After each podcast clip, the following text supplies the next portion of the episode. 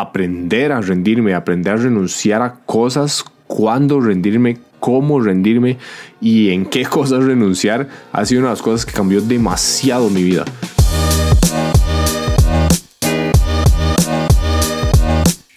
Hola, hola, bienvenidos al podcast de Los Hombres No Lloran. Mi nombre es Daniel y hoy vamos a hacer algo diferente. Hoy voy a hacer un solo episode, aka solo voy a salir yo y les voy a hablar, slash contar, slash leer algo que escribí sobre cómo aprender a rendirme y aprender a renunciar me ha ayudado un montón en mi vida.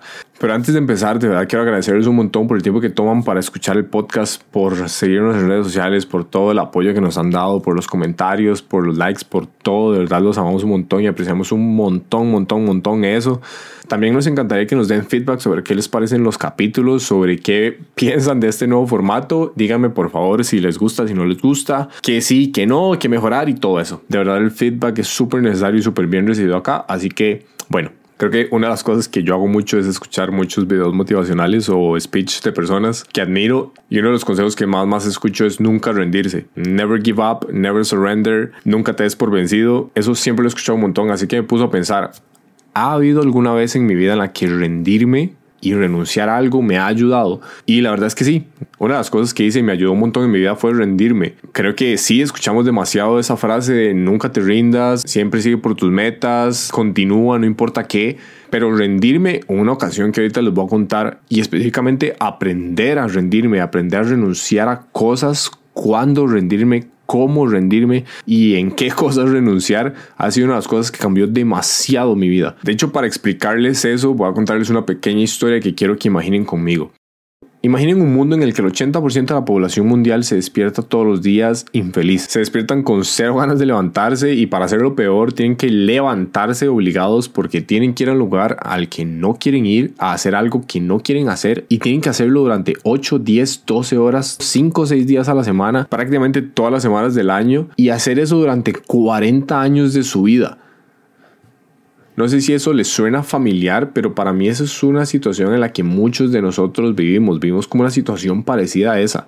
Nos levantamos todos los días sin querer levantarnos porque tenemos que ir a un trabajo que no nos gusta, pero de una u otra forma nos sentimos re obligados a ir a trabajar porque si no hay trabajo no hay plata y la plata nos permite sobrevivir. Pero lo hacemos porque tenemos que, no porque realmente disfrutemos el trabajo, no porque realmente disfrutamos eso que vamos a ir a hacer. Entonces todos los días pasamos esperando que llegue el fin de semana y cuando llega el fin de semana no suficiente porque cuando te das cuenta el lunes otra vez y el lunes vamos a empezar todo de nuevo, tienes que levantarte, tienes que ir a presas, tienes que ir al trabajo que no quieres, escuchar a tus compañeros que no quieres escuchar o hacer ese trabajo que tanto odias. Simplemente todo se vuelve como una nube de cosas negativas y lo único que quieres es como una vacación.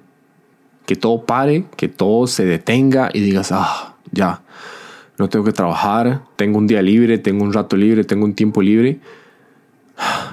Pasó, pero luego vuelve otra vez el lunes o se acaban las vacaciones y tienes que hacer todo una y otra vez, semana tras semana, mes tras mes, año tras año. Entonces pasamos en un ciclo en el que deseamos que llegue fin de semana o llegue el momento en el que podamos hacer algo que sí nos gusta, el momento en el que podamos lograr como ese sueño o esa meta y pasamos llegando con el momento en el que venga algo mejor. Sin embargo, nada cae del cielo y tenemos que trabajar por esas cosas que queremos. Y eso puede sonar como un proceso súper complicado y súper largo que no va a dar frutos, que va a tomar demasiados años, pero hay una cosa muy importante a tener en claro y es el hecho que no importa qué tan grande sea lo que queremos lograr, no importa qué tan grande sea lo que queremos construir, todo, absolutamente todo empieza con una sola cosa, que es dar el primer paso. Entonces, ¿qué tiene que ver todo esto con aprender a renunciar o aprender a rendirse? Bueno, para darles un pequeño contexto, tengo 27 años ahorita y mi primer trabajo lo tuve a los 21. Mi primer trabajo fue como vendedor de zapatos en una tienda, la verdad lo disfruté un montón. Era un trabajo por temporada, duré ahí como tres meses, era temporada navideña y temporada escolar. Y a pesar de que era muy, muy matado porque trabajaba 12 horas al día, 7 días de la semana y no tenía vacaciones, era un trabajo que disfrutaba un montón, de verdad lo pasaba increíble en ese trabajo, no se los puedo explicar. De hecho, habían días en los que yo decía, ah, ma, qué cool, ya quiero ir a trabajar. Algo que en ese momento no he experimentado, ¿verdad? Tenía 21 años.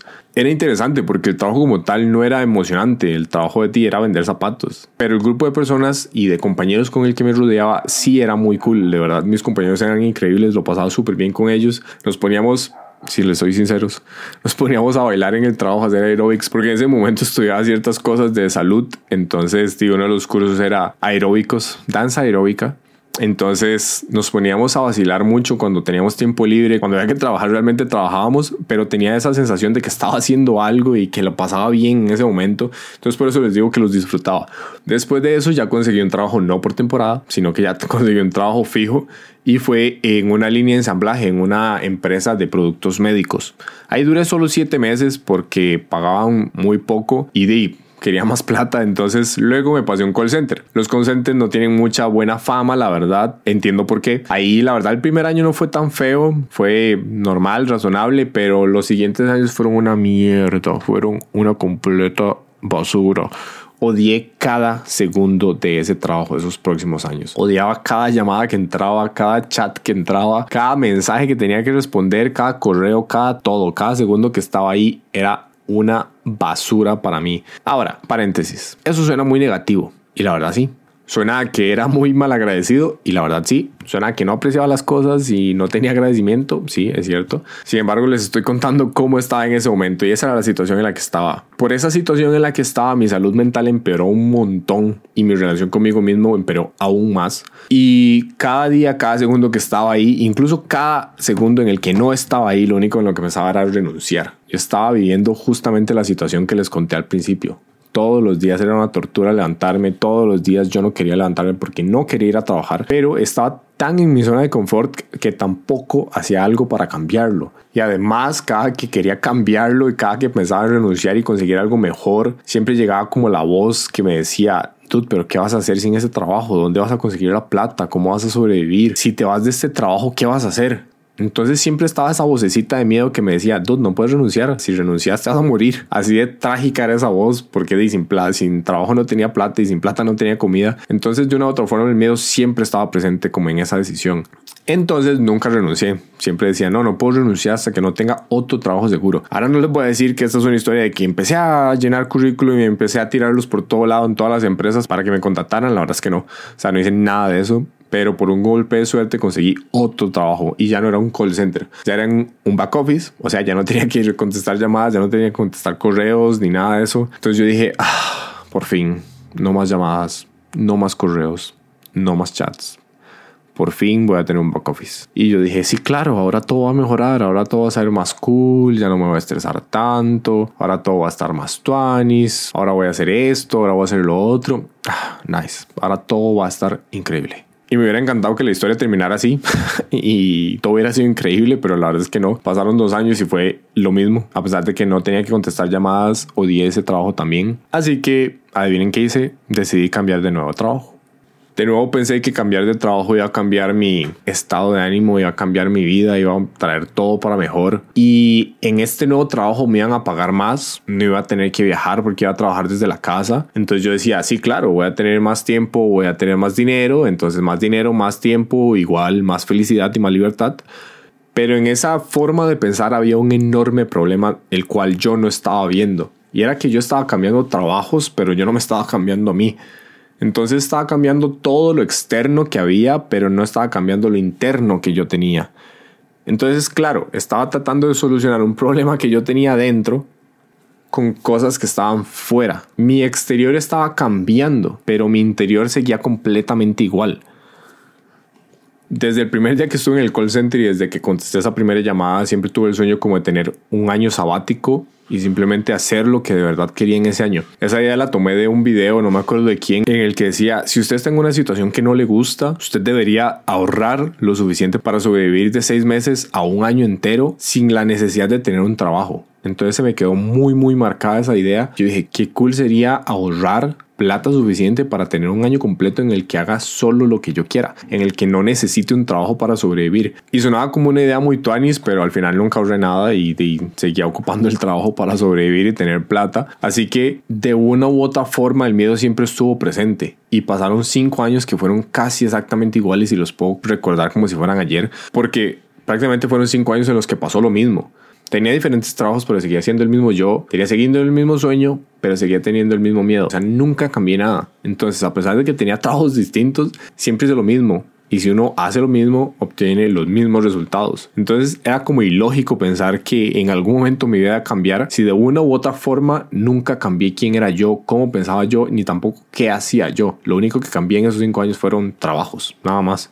Sin embargo, después de cinco años tomé una de las decisiones más difíciles que he tenido que tomar, pero de las que más me cambiaron la vida y fue renunciar. El miedo seguía ahí, sí, seguía teniendo los mismos miedos, seguía pensando qué iba a hacer para sobrevivir, pero ya había renunciado, así ya no tenía nada más que hacer, o sea, ya renuncié, ya tenía que seguir el camino que había escogido. Podrían preguntarse qué fue lo que pasó como en mi vida para que yo decidiese renunciar en ese momento, ¿por qué no renunciar antes? ¿Por qué no renunciar después? Como ¿Cuál fue la gota que derramó el vaso que me hizo decir, fuck hasta aquí llegó, renuncio. La verdad no fue así como algo súper heavy o súper modificante en mi vida. Lo que pasa fue que me enfermé, creo que me dio como gastritis por estrés y no me dio así como que muy heavy en realidad. O sea, simplemente me mandó a la clínica, si era un dolor bastante grande, muy incómodo y que no se quitaba y no se quitaba y no se quitaba. Pero, o sea, me mandó a la clínica, pasé una noche ahí incómoda y ahí en la clínica di, pasé muy cerca de personas que podían morir realmente como en ese momento o personas que podían morir como en esa semana, personas que estaban como en una situación crítica en la que de verdad se podía morir pronto. Y estar tan cerca de esa situación de personas que podían terminar su vida en ese momento me hizo cuestionarme muchas cosas y una de las cosas que me hizo cuestionarme fue, ¿qué pasa si yo me muero ahorita? Fue un poco trágico. I mean, yo sabía que el dolor de estómago no me iba a matar porque era muy chill, era muy tranquilo. O sea, sí me dolía un montón, pero yo sabía que no me iba a morir por eso. Sin embargo, estaba pensando más como, ¿qué pasa si salgo y me atropella un carro? ¿Qué pasa si por alguna razón, no sé, me da un paro o algo por el estilo? Entonces eso me hizo preguntarme justamente eso. ¿Qué pasa si me muero ahorita? Si me muero ahorita voy a estar feliz con cómo he vivido. Si me muero ahorita voy a estar contento con lo que he hecho. Si me muero ahorita voy a estar contento y tranquilo y en paz de que lo que viví fue realmente lo que pude haber vivido. Fue todo lo que pude vivir. Y en ese momento la respuesta fue un rotundo no. Y eso como tal me hizo replantearme todas las cosas y decir, yo no quiero seguir viviendo así, yo no quiero seguir teniendo un trabajo que no disfruto, yo no quiero que todos los días sea una constante lucha por levantarme, por hacer algo que de verdad no quiero hacer en ese momento fue cuando aprender a renunciar y aprender a rendirme me dio grandes, grandes cambios en mi vida. Sí, el hecho de que no debemos rendirnos es muy cierto en muchas ocasiones. No deberíamos rendirnos en nosotros mismos, no deberíamos rendirnos en los sueños, metas y objetivos que tenemos. No deberíamos de rendirnos en muchas cosas. Sin embargo, creo firmemente que deberíamos aprender a rendirnos y deberíamos aprender a renunciar a cosas que no nos están aportando o a cosas que nos están quitando más de lo que nos están dando. Creo que rendirse está bien siempre y cuando nos rindamos y renunciamos a las cosas negativas de nuestra vida. Y con esto no quiero decir que rendirse y renunciar a cosas sea fácil. Renunciar a un trabajo no es sencillo, trae muchas consecuencias, el dinero, todo, todo, todo, todo lo que un trabajo conlleva. Renunciar a una relación de pareja tóxica no es sencillo, están todos los sentimientos arraigados hacia esa persona. Entonces, rendirse y renunciar no es fácil, eso no, no es lo que estoy tratando de decir, lo que estoy tratando de decir es que rendirse y renunciar a las cosas apropiadas vale la pena. Y a mí me ayudó mucho a mejorar mi vida y creo que contándoles esto a ustedes puede ayudarles un poco también. Entonces, ¿Qué pasó después de que renuncié? Bueno, seguía teniendo miedo. Si les soy sincero, no renuncié porque no tenía miedo. O sea, el miedo siempre estuvo ahí y creo que siempre va a estar ahí porque el miedo es necesario y nos ayuda. O sea, el miedo de verdad es algo importante en la vida solo hay que saber lidiar con él y ver qué información es la que nos está dando, porque de una u otra forma el miedo nos protege de cosas. Pero en ese momento renuncié, aunque tuviese miedo, y lo que dije fue: la verdad es que me quiero arriesgar, quiero darme la oportunidad de hacer algo que de verdad quiero hacer. Quiero cambiar la seguridad que me da mi trabajo por la libertad que me va a dar esta nueva oportunidad. Voy a renunciar a la seguridad y la estabilidad laboral y financiera que me da este trabajo por creer en mí mismo y darme la oportunidad de tener algo mejor. No quiero que mi horario lo esté limitando una persona un jefe, una empresa y decirme que de X hora a tal hora tengo que estar en tal lugar haciendo tal cosa, cambiar eso y decir, no, la verdad es que yo controlo mi horario, yo controlo mi tiempo, yo controlo mis días, mis minutos, mis horas, mis semanas, mis meses, mis años. Entonces cambié todas esas cosas que conocía y que me tenían mucho en mi zona de confort por algo que iba a ser completamente desconocido, que no sabía cómo iba a pasar, pero que de verdad creía que me iba a dar algo muchísimo mejor de lo que ya tenía Entonces, de una u otra forma, cambié el dinero que me daban por tener más tiempo, cambié la estabilidad y la seguridad por la libertad y a pesar de que tenía miedo, decidí modificar ese miedo para irme más hacia las posibilidades que iba a poder tener. Ahora, es una pequeña historia, pero no quiero que piensen que el podcast es sobre mí o sobre mis trabajos, sobre mis miedos, sobre mis metas. En realidad este podcast no lo hago con esa intención. La intención de este podcast es que sea un espejo y un reflejo hacia ustedes y hacia sus vidas. Si por alguna situación se sienten reflejados en la historia que les conté sobre mi vida y sienten que están viviendo como una situación similar, que están pasando por lo mismo, que tienen un trabajo que no les gusta o tienen algo en su vida que no, de verdad no les llena, pero lo quieren cambiar, la intención mía en este caso es intentar reflejar mi historia historia en ustedes y ver si de casualidad eso los puede hacerse cuestionar si en su vida hay algo que quieran mejorar, si hay algo que quieren cambiar, si hay algo que no les gusta, que de verdad dicen, uy, necesito rendirme en esto, necesito renunciar en esto. Y de una u otra forma intentar motivarlos o darles esa pequeña chispa y cambiar, aunque sea algo pequeño que no les gusta y no les sirve, por cosas mucho mejores.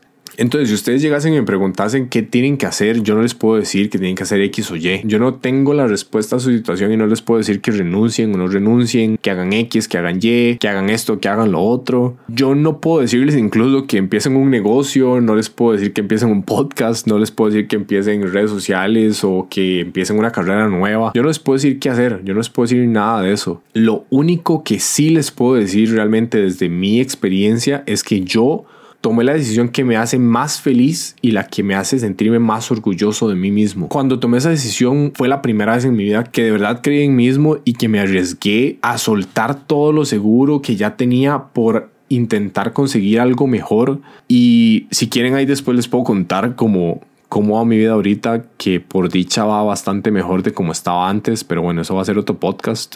Pero ahora les toca a ustedes decidir si quieren cambiar algo pequeño, si quieren cambiar algo grande, si no quieren cambiar nada. Ninguna opción cambiar o no cambiar es buena o mala. Ustedes son los que tienen el control de su vida, de sus cosas. Y para enfatizar este punto, quiero dejarles una frase que dijo Timothy Chamalet. No sé si se pronuncia así realmente, pero si no saben quién es, es el actor de Dune. El más dijo, la vida no viene hacia ti, la vida viene desde ti. Y tú eres el capitán de tu propio barco. Lo que yo entendí con esa frase es que de una u otra forma la vida no es la que nos está llegando y la que nos está golpeando, sino que nosotros somos los que estamos generando la vida y que nosotros tenemos el control de generar la vida desde nosotros mismos hacia afuera. Entonces, como ven, renunciar no es intrínsecamente bueno o malo. Siento que depende mucho de las cosas a las que estemos renunciando, como les decía. Si renunciamos a cosas que nos están haciendo mal, renunciar es bueno. Pero si renunciamos a nuestros sueños, nuestros objetivos y nos rendimos en nosotros mismos, pues renunciar puede ser no tan bueno. Entonces, renunciar y rendirse, aprender a renunciar y aprender a rendirse en cosas, siento que es algo muy importante que debemos aprender a hacer. Porque en algunas situaciones y en algunos casos, renunciar es inclusive lo mejor que podemos hacer por nosotros mismos. Y bueno, ya, eso fue algo que escribí hace unos días. Espero que les haya gustado y espero que de alguna otra forma les pueda ayudar un poco, les pueda ayudar a cuestionarse, les pueda ayudar a tener una idea nueva o como les decía, a ver si hay algo en su vida que quieren cambiar, no quieren cambiar, todo ese tipo de cosas. Entonces, de verdad espero que les guste. Me encantaría que me dejen sus comentarios en las redes sociales. Recordarles que nos pueden seguir en TikTok, en YouTube e Instagram y ahí nos pueden dejar sus comentarios, nos pueden enviar un mensaje directo en Instagram si quieren. Me encantaría que me den el feedback de qué les pareció, si les gustó o no les gustó, qué cosas sí, qué cosas no, como les dije al inicio. Y nos pueden escuchar en Spotify, Google Podcast y Apple Podcast. Ahí pueden dejarnos sus reviews, sus calificaciones y pueden escuchar todos los demás episodios. Los espero en la próxima. Chao.